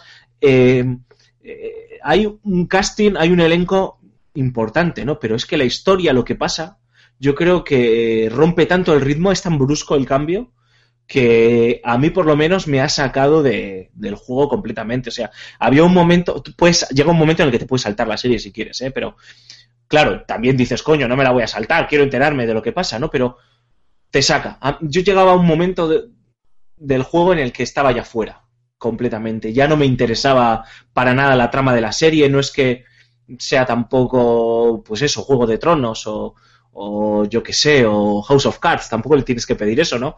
Pero era bastante, es bastante sencilla la historia que nos plantea la serie y el juego que, no sé, que te hace plantearte si no se podía haber contado de otra forma utilizando, pues, eh, los códigos y el propio lenguaje del, del videojuego. ¿Y cómo, cómo juega el, el juego? ¿De qué manera está aprovechado, hasta qué manera está aprovechado el tema de, la temporalidad, de los viajes en el tiempo, del cómo lo aprovecha el juego? Bueno, esa es la. Ahí está la, parte positiva y positiva con letras mayúsculas y con signos de, de interrogación y de exclamación del juego, porque es, lo mejor sin duda, ¿no? Eh, la historia del juego, así muy resumida, de forma muy resumida, eres Jack Joyce, el protagonista, recibes un mensaje de Paul Serin, que es eh, un filántropo eh, ricachón que. es el dueño de una empresa que se llama Monarch, que están haciendo inversiones para financiar o sufragar una serie de eh, estudios científicos en, en diversos campos, ¿no? Y te llama y te dice que por favor acudas al campus de cierta universidad donde están las instalaciones de Monarch porque quiere que le ayudes porque está preocupado por tu hermano, ¿no? Que no me acuerdo ahora el nombre del personaje que está encarnado por el actor Dominic Monaghan. Llegas allí, ocurren una serie de cosas que no os voy a, a contar y eh, quedas imbuido por una serie de poderes que te permiten controlar el tiempo, ¿no? Te permiten ralentizar el tiempo, congelar momentáneamente a algunos enemigos, congelar el tiempo a tu alrededor, excepto en la burbuja en la que te encuentras tú, que te sirve como escudo protector, te permite correr muchísimo más rápido do- que los enemigos, eh, te, te te confiere una serie de superpoderes que a nivel jugable hacen que lo que serían una serie de tiroteos anodinos que no irían a ningún lado más allá de que están bien construidos y están muy bien situados en, en el mapa, pues acabarían siendo, siendo repetitivos, ¿no? Pero, pero este, estos controles, o sea, estos superpoderes son tan diversos que ofrecen, pues, unas formas no infinitas, pero muy dispares de, de afrontar los, los enfrentamientos. Eh, y además son el núcleo central, obviamente, no os quiero contar de toda la trama. Pero es una trama que eh, le han querido dar sensación de, en mi opinión, ¿eh? eh, Remedy con Sam Lake, que le tengo un aprecio monumental porque es un contador para mí de los mejores contadores de historias de, este sector, como bien remarcaba Antonio Santo fuera de micrófonos, que además sabe navegar muy bien en, en la delgada línea de, de los clichés y de la irrelevancia, ¿no? Y de coger temas como los temas que trata Max Payne o Alan Wake, que al final son temas que hemos visto y leído millones de veces, pero con esa fina vuelta de tuerca para que tenga su personalidad, ¿no? Y, Y aquí yo creo que, que no ha estado tan inspirado, porque eh, la trama aparentemente parece que es muy compleja y además utilizando pues esa terminología de espacio-tiempo y demás que muchas veces también le da ese rollo científico complejo y es bastante más sencilla de lo que aparenta ser y acaba, en mi opinión, siendo anodina. Y yo no sé si es anodina porque em, la serie me sacaba a mí del juego. Y entonces había ya un momento en el que no quería saber yo nada ya de la serie, ni de los personajes, ni de la historia, porque yo lo que quería era seguir jugando, porque coño, es que con el mando en las manos el juego es maravilloso. Y está muy bien, ¿no? Y luego, y ya termino, y te dejo, Mark, que me preguntes o que reflexiones lo que quieras, eh, termino esta parte. Eh, hay otro, para mí, otro gran pecado capital del juego, y aunque no es importante, está ahí, y es que te cuenta partes de la historia a través de emails, de correos electrónicos. Ah, Eh, algo que, coño, creo que yo ya creo que ya estaba pasado, Sí, sí, sí. pero bueno, vale, lo aceptamos barco. Eh, puedes acceder a según qué terminales, los hackeas y puedes leer correos electrónicos que si no son vitales para la historia, si los lees, hay muchas veces que incluso te dan pistas para entender el carácter de algunos personajes y cuando hay que tomar decisiones importantes, sobre todo siendo Paul Serín el, el- el malo de la película, pues al conocer cierta información que tú has obtenido siendo el bueno, pues te puede permitir, pues oye, tomar algunas decisiones eh, como dulce venganza, ¿no? Por esa información que tú no posees como villano, pero como usuario sí que posees, ¿no? Dices, mira, yo sabía que mm, por este email que he leído que eres un desgraciado o una desgraciada y ahora que soy el malo y, y tú eres mi sicario, voy a putearte, porque pues puedes hacerlo, ¿no? Eso está muy bien. Pero ¿qué pasa? Que son cientos de emails y no son emails de dos párrafos, no. Hay emails que tiene scroll infinito, tío. Pero Es eso portada de marca.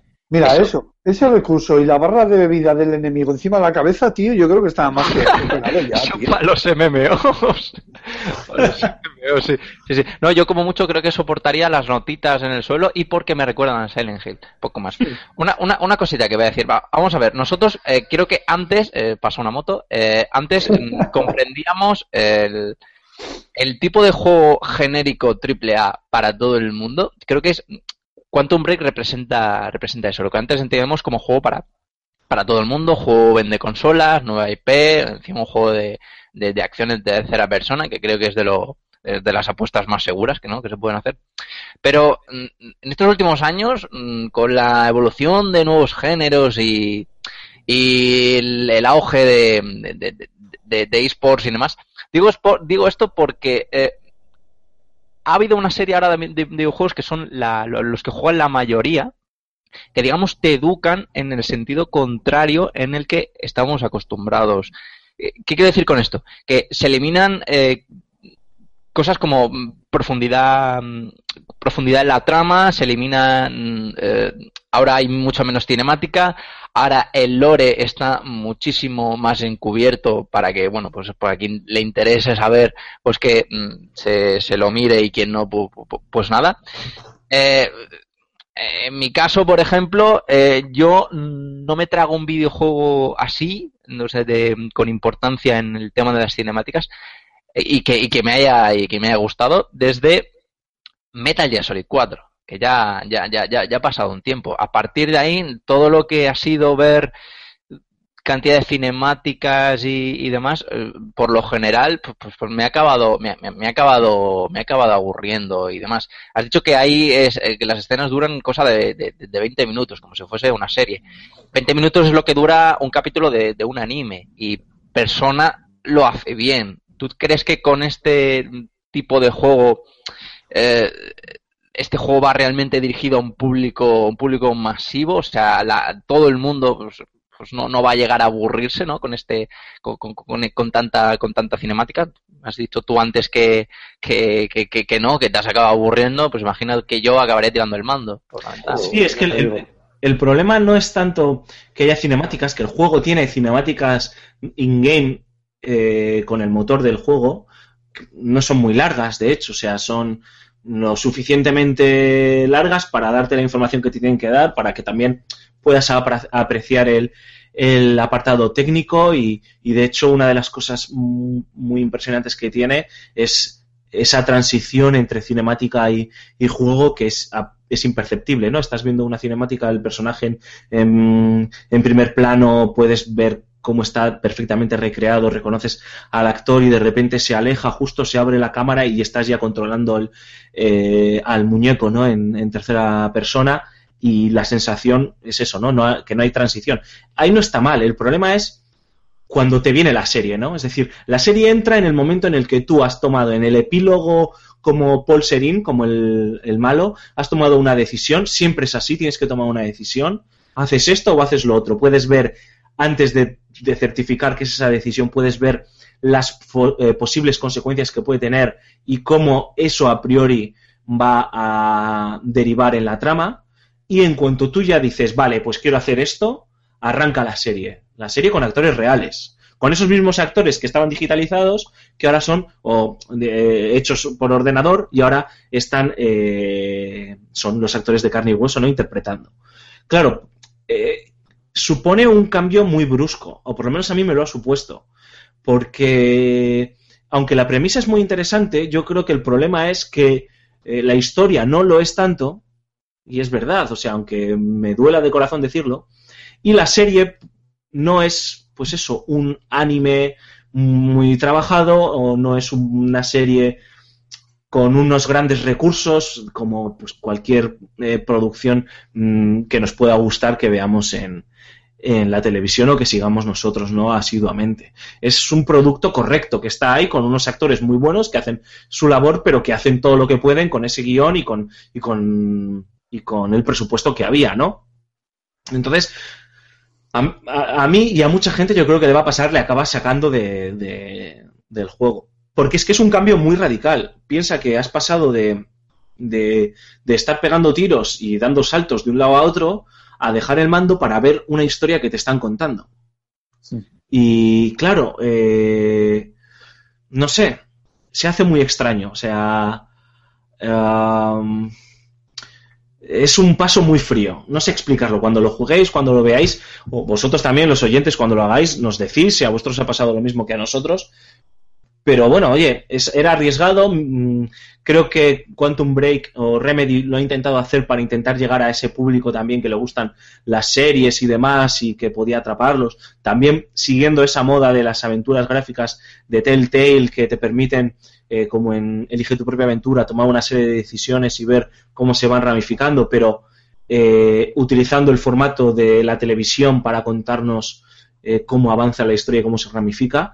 Y, bueno, pues la apuesta está ahí, ¿no? Eh, a lo mejor a la gente o al público le termina de gustar, ¿no? A mí creo que, en mi opinión, creo que, que ha fallado ahí que, y que es una pena. Pero es interesante, eso sí, y quiero remarcar que sí que da la sensación de que el juego cambia algo. Que cada decisión sí que hace que el- es palpable el cambio, ¿sabes? Que te da la sensación de, de que en una segunda vuelta, si tomas decisiones diferentes, te puedes encontrar no con un juego diferente, pero sí con cambios sustanciales, ¿eh?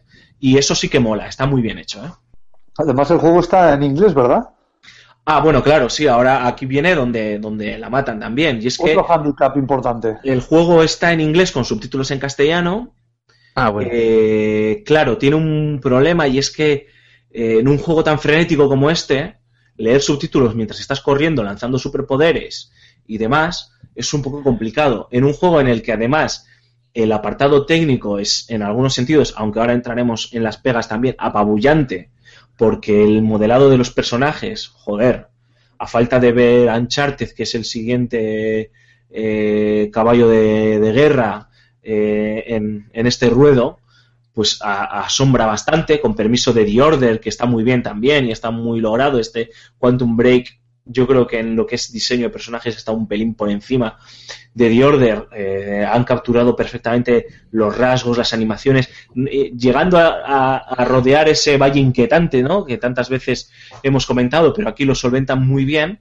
Eh, joder, si tienes que ponerte a leer subtítulos, te pierdes parte de la gracia que es ver la interpretación, ¿no?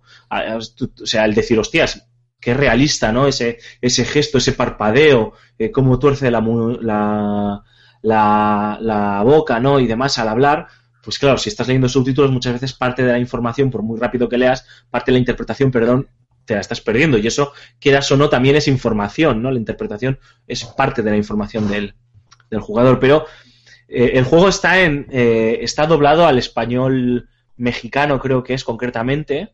Ostras. Eh, Al mexicano, o sea, al, al latino, al...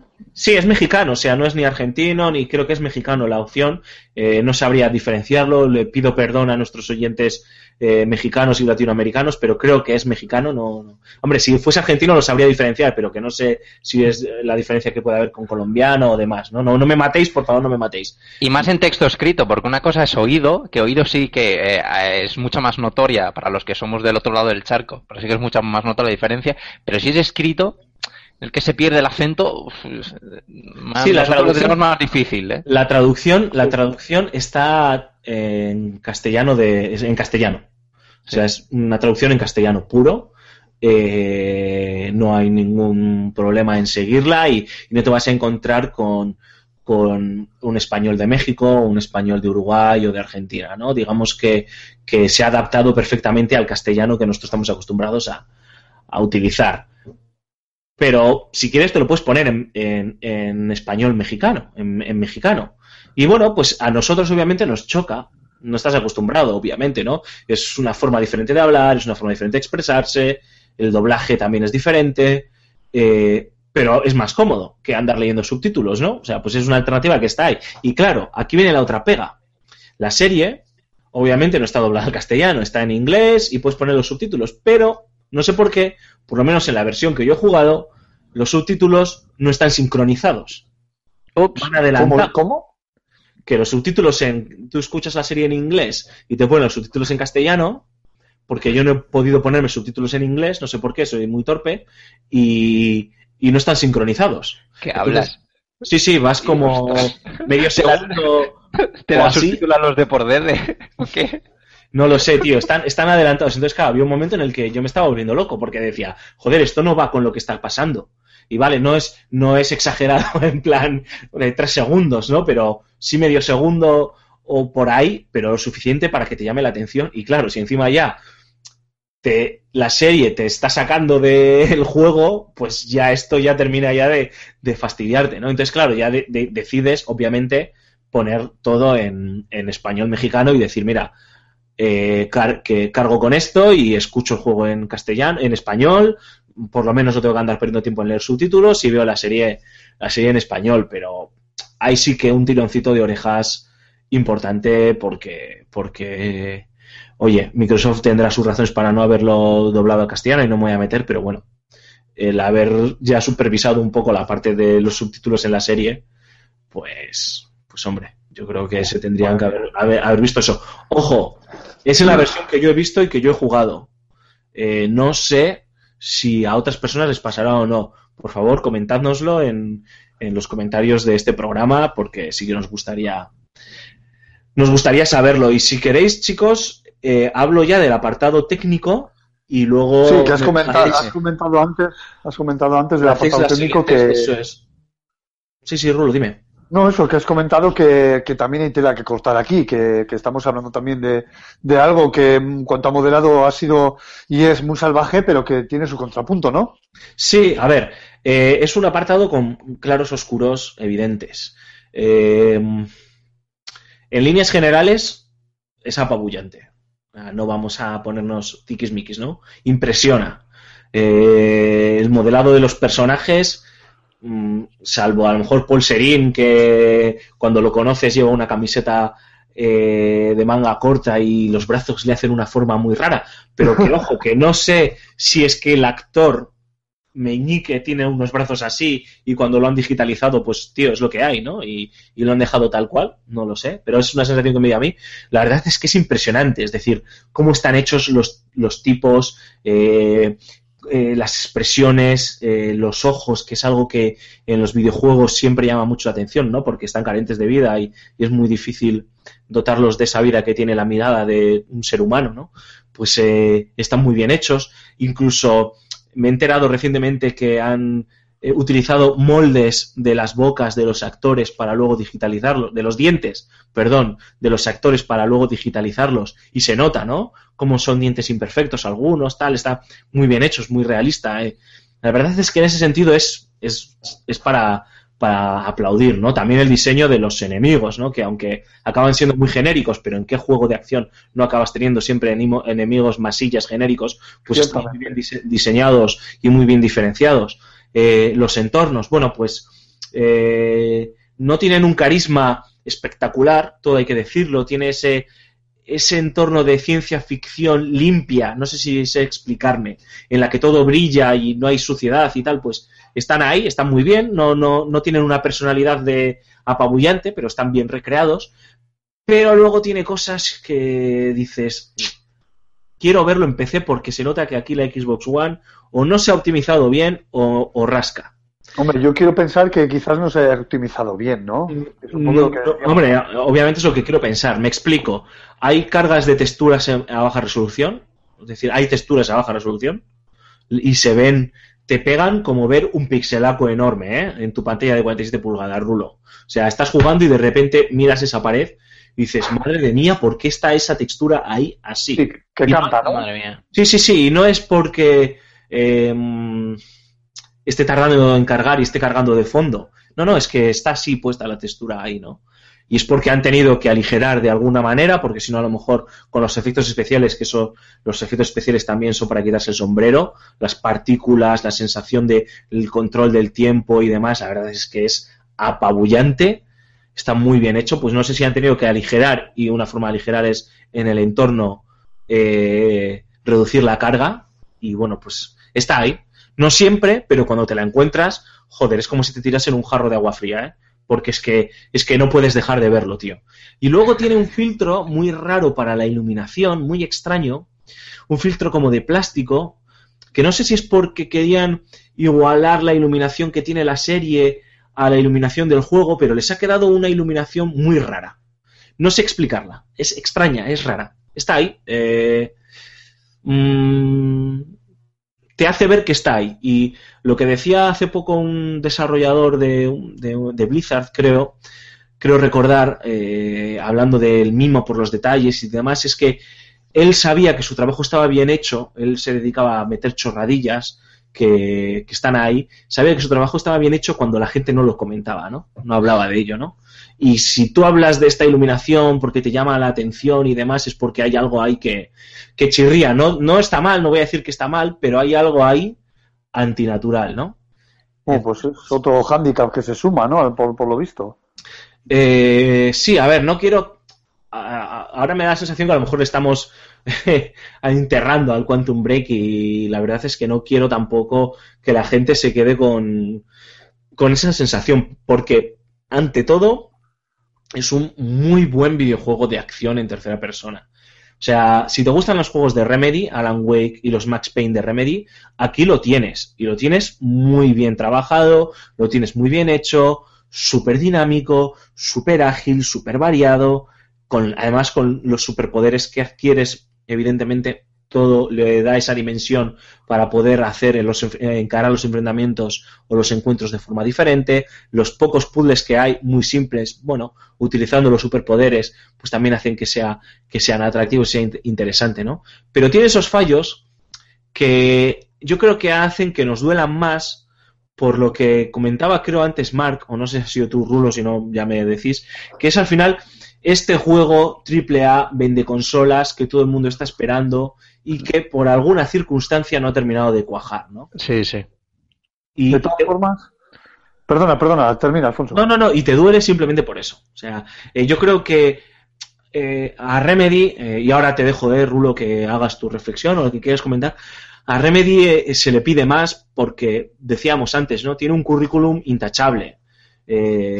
Entendemos que es un estudio con sus limitaciones. La gente se puede pensar que hablamos de un estudio gigante y es un estudio ciertamente pequeño, ¿no? Para lo que, lo que son los grandes eh, first party de PlayStation, por ejemplo, que trabajan con cientos de miles de, de con producciones de cientos de miles de dólares, de, de miles de, de millones de dólares, y, y aquí no, y, aquí no es equiparable, ¿no? O sea, es una producción de muchos millones de dólares, pero también el equipo es más pequeño, ¿no? Pero eso no, no quiere decir que porque eso sea así, no tengas que exigirle a Remedy después de Max Payne 1, Max Payne 2 y Alan Wake.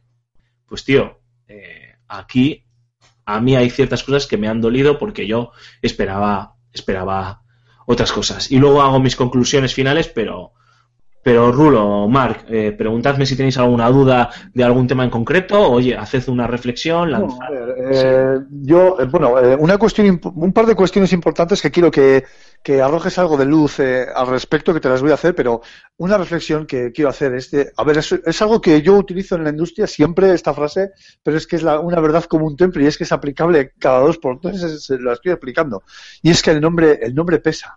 Si este juego se hubiese llamado de otra manera, eh, y lo hubiese hecho otro estudio, pero de la misma forma eh, estaríamos hablando quizás de otra forma, o nos estuviésemos refiriendo al juego de otras, con otras maneras, ¿no? Eh, le ha pasado a Assassin's Creed, le ha pasado a Capcom con Resident Evil, y le acaba de pasar a, a Remedy ahora mismo, y es así.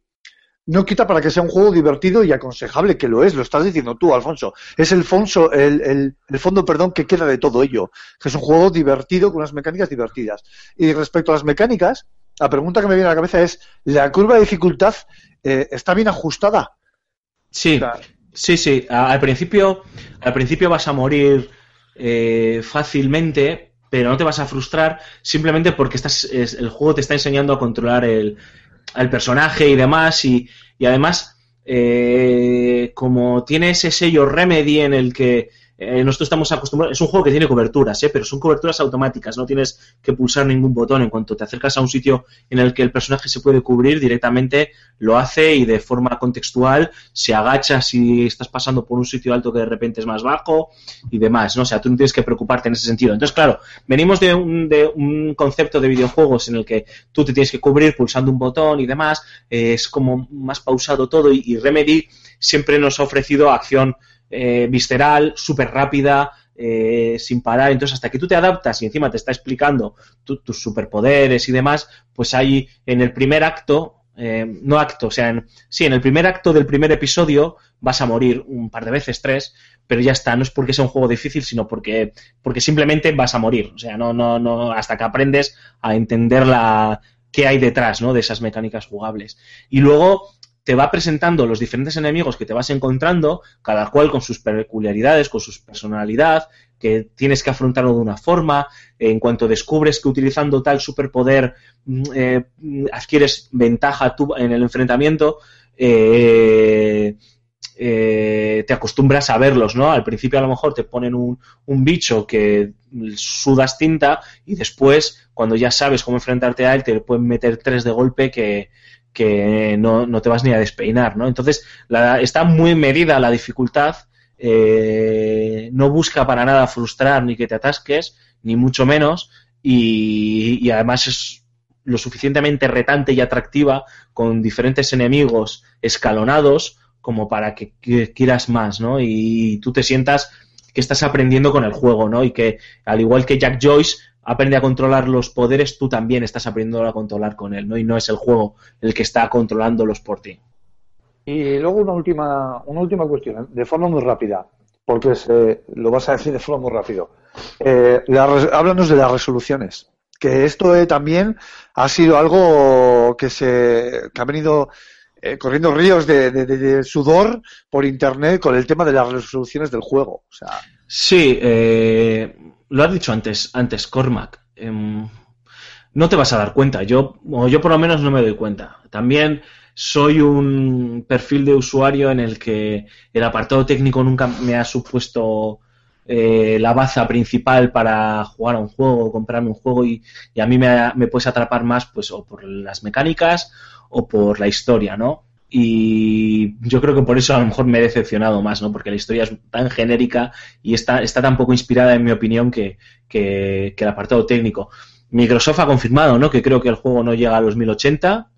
No sé cuál es la resolución a la que se mueve, no sé si es los 900p. Eh, pero a ver, o sea, se ve muy bien, se ve muy bien, salvo los detallitos que hemos comentado, el juego está muy bien y impresiona bastante, o sea, se nota que es un juego que en PC tiene que verse, pero de, de maravilla, ¿eh?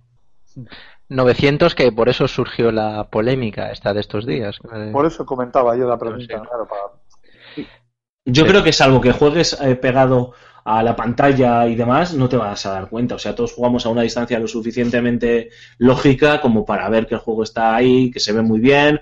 eh, no sé, es decir, no.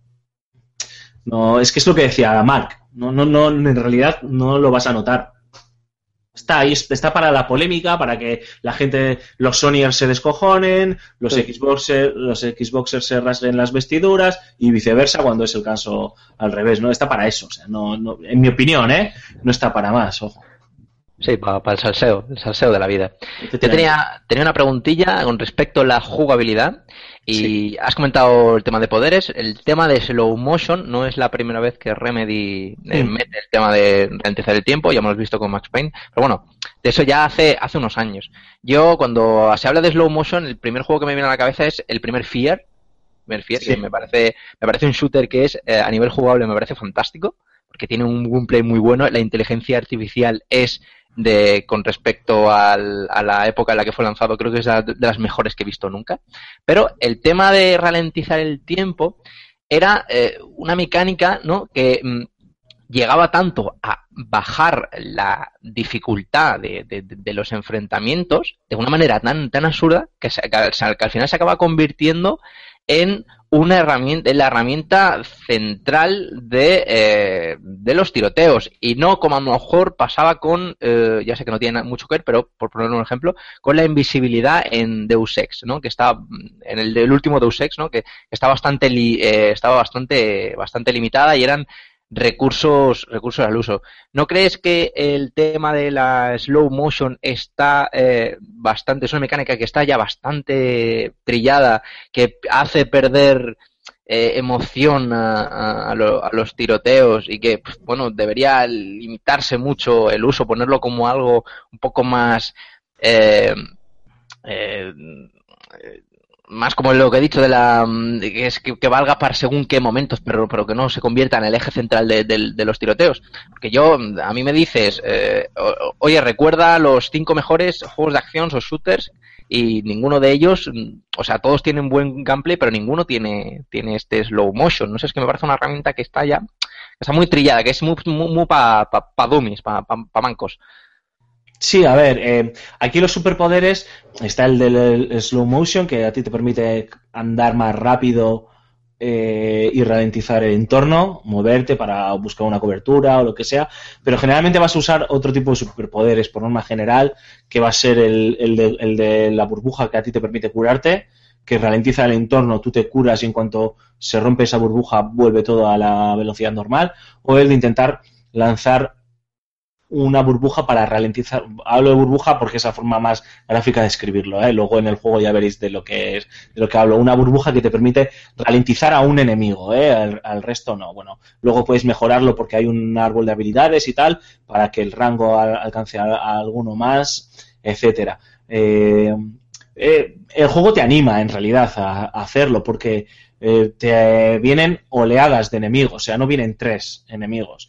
O sea, te viene una, perdón, una docena o más de enemigos de golpe por todos lados, de diferentes tipologías, francotiradores. Entonces, el juego te anima a experimentar con esos superpoderes, a correr más para llegar a una cobertura, te lanzo a ti para ralentizarte mientras porque tú llevas escopeta y así mientras tú estás ralentizado, o te disparo mogollón y en cuanto se te quita el ralentizado todas las balas te van de golpe, o voy a flanquear a otro enemigo mientras tú estás quieto. O sea, está pensado de forma inteligente, eh, evidentemente para darte superioridad, porque bueno, tiene una explicación argumental, obviamente, tiene superpoderes, que de narices, pero también para, para que el juego no fuese puto de narices. Y además, eh, hay enemigos que también pueden, no es spoiler, pero pueden, no, no lo es, no os preocupéis, pueden controlar el tiempo.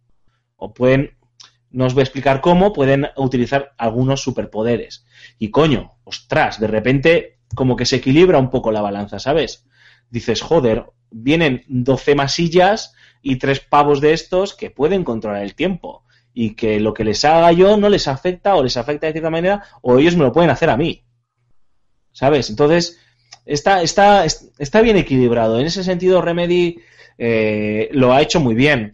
Eh, Claro, entiendo que si es una mecánica que nunca te ha gustado o que mm, siempre te ha parecido aburrida o, o que es incluso un pelín abusona, pues, pues aquí lo tienes no en una taza, sino en cinco tazas, tío.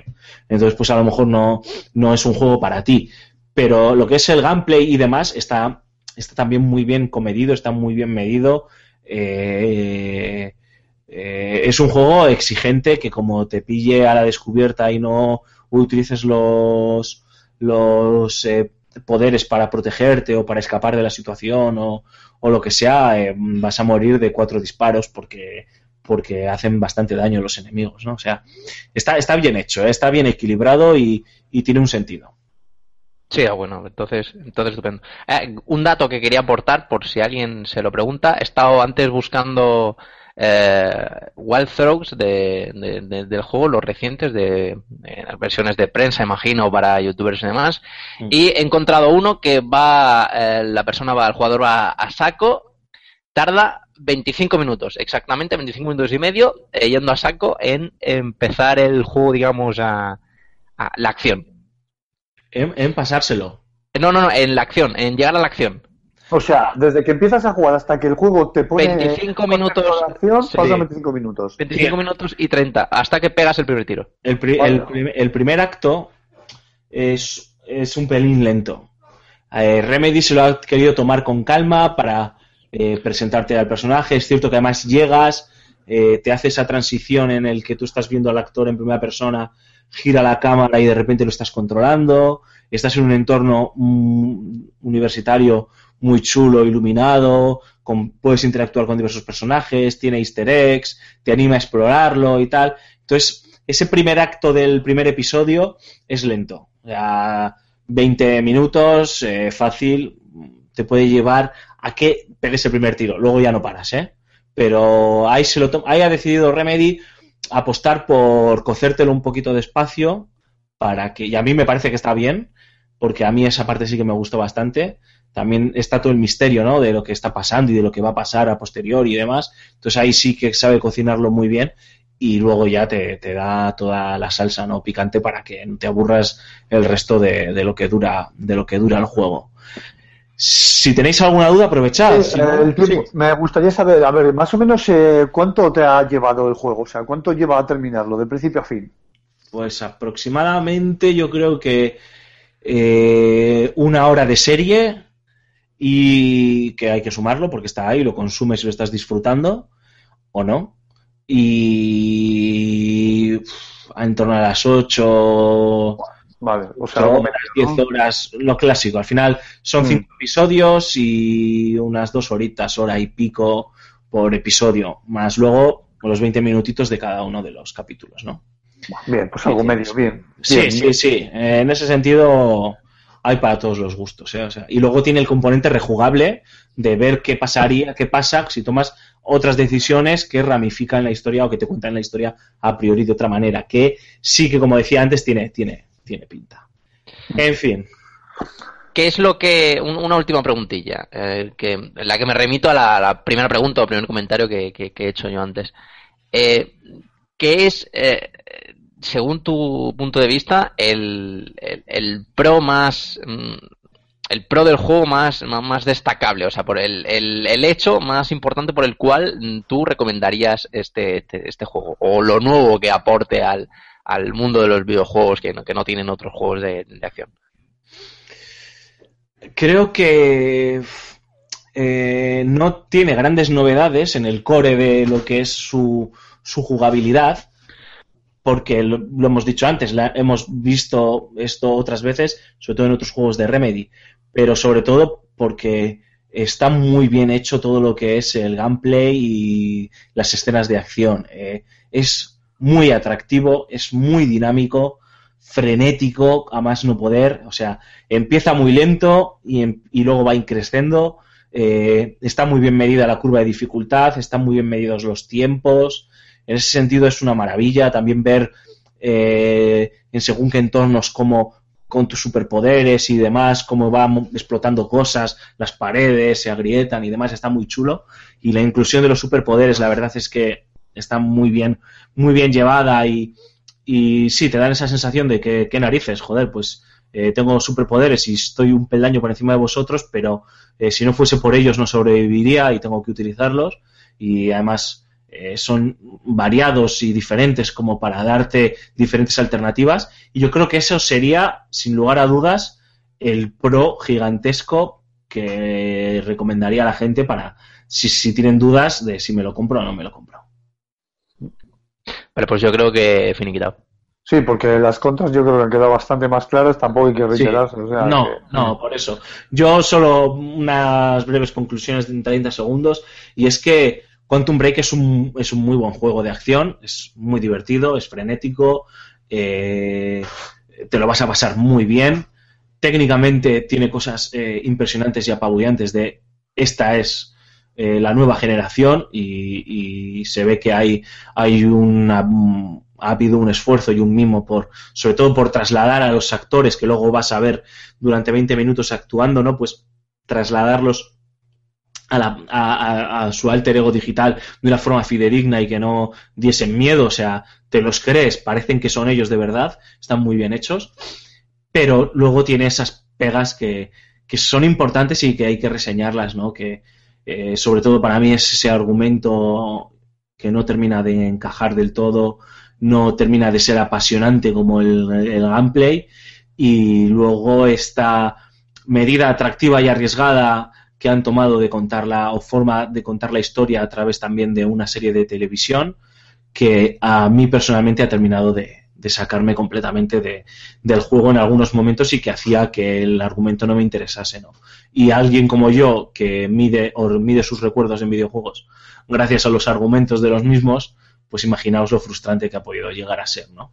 Pero aún así es un muy buen juego de acción, súper recomendable que, que cualquier poseedor de Xbox One debería probar por lo menos. Vamos. Pues chicos, si no tenéis ninguna duda, Me, te, te parecerá poco, madre de Dios, el pedazo de análisis que hemos hecho. le hemos Sí, dado. sí, Hacemos un pequeño repas un pequeño, una pequeña pausa para que cojamos aire y bebamos agua, a- pasamos a la firma de José Carlos y ya procedemos a despedirnos.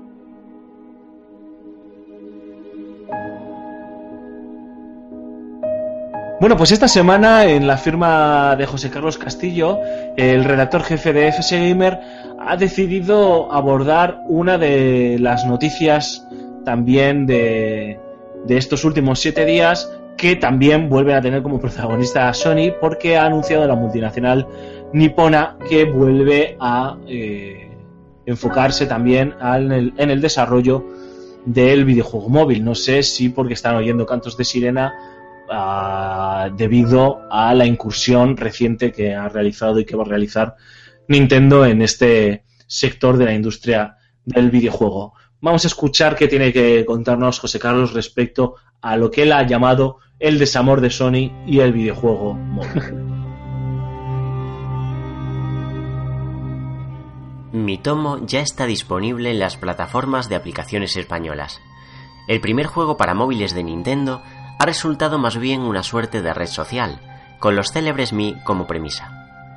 El millón de descargas en suelo japonés termina por dar la razón a los accionistas de la compañía, quienes llevaban años demandando su irrupción en el fructífero mercado de los dispositivos inteligentes. Está por ver si los de Kyoto han encontrado su nueva gallina de los huevos de oro y si esto terminará afectando a su modelo de negocio tradicional, el de las consolas. En estas llega Sony, acostumbrada a seguir los pasos del rival, y anuncia su intención de adentrarse en el mobile gaming.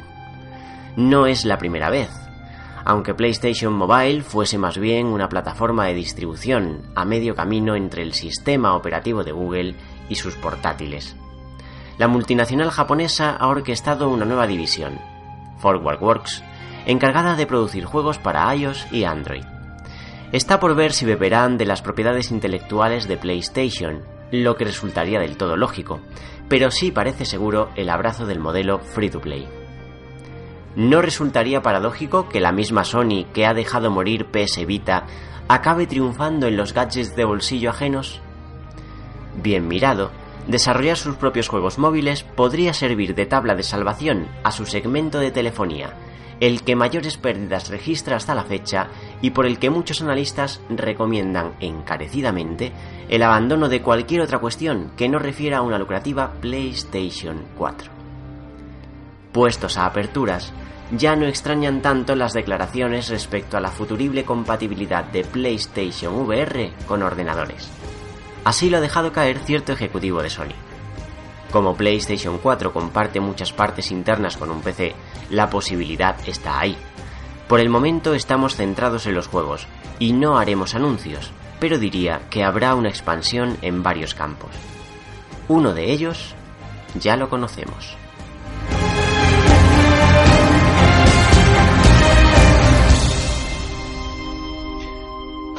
Bueno, pues hasta aquí el programa de hoy. Pensábamos que nos iba a quedar un programa corto y como siempre se nos va de las manos, chavales, tenemos que hacérnoslo mirar. Eh, creo que nos ha quedado un, un programa muy chulo. Eh, no hemos tenido eh, lo que es la sección del oyente propiamente dicha porque la hemos intercalado con el tema de, de la semana que hemos comentado hoy, pero os prometemos que la semana que viene Mark viene con, con vuestros comentarios en los distintos eh, espacios donde podéis comunicaros con nosotros. Y ahora sí, ya toca despediros, chavalotes. Cormac, Mark, un abrazote como siempre, un placer tenerte por aquí. Un saludo a todos. Eh, esta noche eh, quiero recordar que, bueno, ya para el viernes, cuando se publique el programa, ya lo sabemos. mm, van a hacer el. Hacen el. El, el Final Fantasy Uncovered, de que, en el que van a desvelar la fecha de Final Fantasy XV. Un juego que llevo siguiendo desde he que se anunció en 2000, 2006. Ya lo han hecho, ¿no? No, no, no, es en, es en la madrugada de. eh, no, no, no, que de- se ha filtrado. Que se ha filtrado. Te lo digo yo ahora si quieres en primicia, además. ¿eh? Ah, ostras, que se ha filtrado ya. Ah, pues, pues, claro, estoy aquí en el programa y no. Pues sale el 30 de septiembre de este año. Sí, pero esa es segura. Esa es la que se rumoreaba en un principio. Mira, ahora mismo, se- según, según yo te estoy hablando a ti directamente de forma pausada para que me dé tiempo a que yo lo mire, te puedo garantizar que efectivamente se ha filtrado y es el 30 de septiembre de 2016 y se ha filtrado el vídeo además de, de presentación de la Pues fecha. vaya Ostras, pues, pues ya está, pues ya me ahorro quedarme despierto a las 3 de Pues la vaya mañana. putada también, ¿no? O sea, hacen el evento este y se filtra. Yo es que no entiendo nada. Estamos en una época, tío, en la que se filtra todo. Es que se filtra todo, es una sobrada. Joder, macho. Sí, sí. ¿Dónde ha quedado la magia, eh? Acordaos, eh, con lo que Exacto. disfrutábamos con, con, las, con las grandes sorpresas. La tiene toda, la tiene toda JJ Abrams con la película de Star Wars. sí, que no diga, eso no sé que no se le filtra nada. Bueno, Cormac, tío, pues nada, eh, te hemos dado en primicia siempre, primero en Level Up, eh, la noticia de la fecha de lanzamiento de Final Fantasy XV. Te ahorramos que te pegues el, El madrugón. char o el madrugón y nos escuchamos la semana que viene.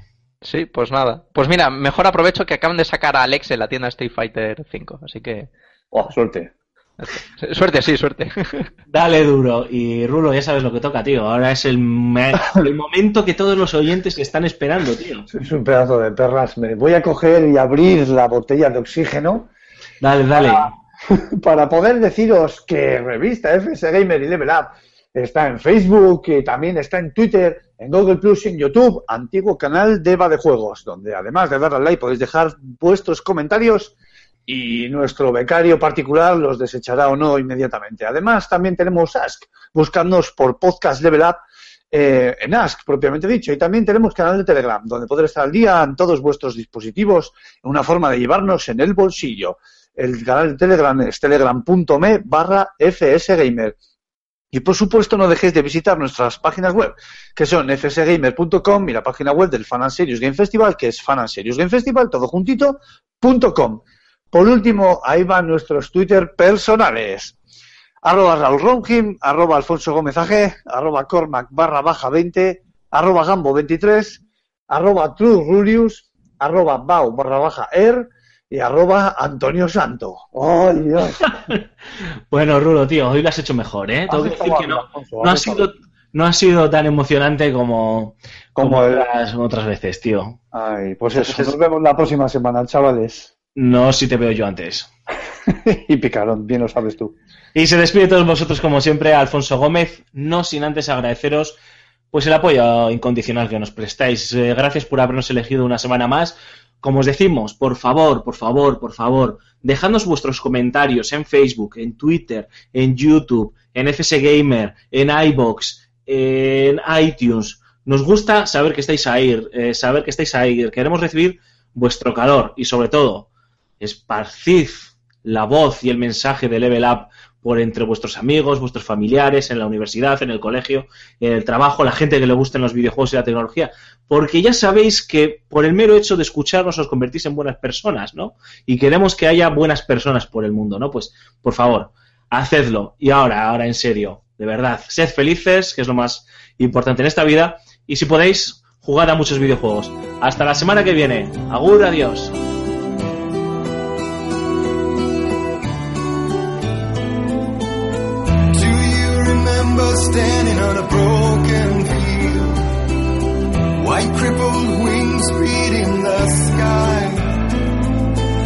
Harbingers of war with their nature revealed, and our chances flowing by. If I can let the memory heal, I will